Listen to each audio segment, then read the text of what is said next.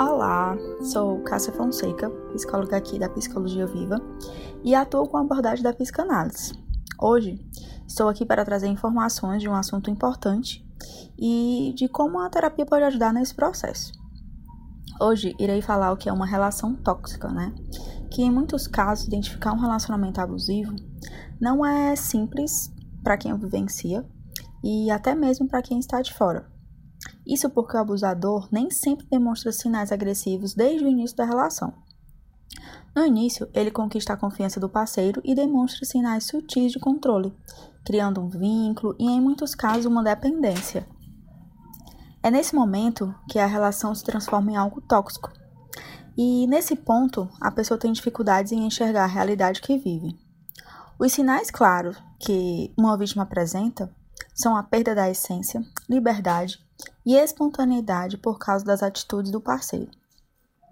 E como saber, né, se estou numa relação dessas? Existem diferentes sinais e maneiras de controle, mas algumas atitudes costumam ser mais comuns. Por isso, fique atento se ou ou a, seu ou sua parceiro, parceira, tem ciúme excessivo, é, tem costumes de humilhar e criticar ou colocar para baixo, faz muitas chantagens, faz com que você deixe de conversar e encontrar com amigos e familiares. Sempre quer saber onde você está e pode até pedir provas de que você esteja mesmo neste local.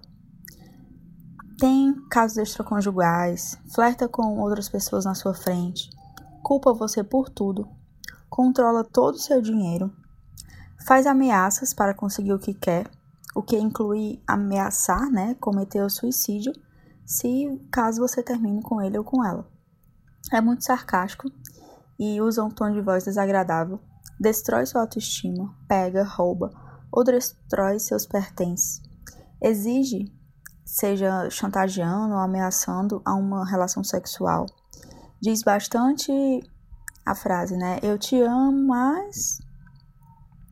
E então, como a terapia pode ajudar nesse processo? Com a terapia, é possível aprender a gerenciar a situação e a entender os padrões e gatilhos.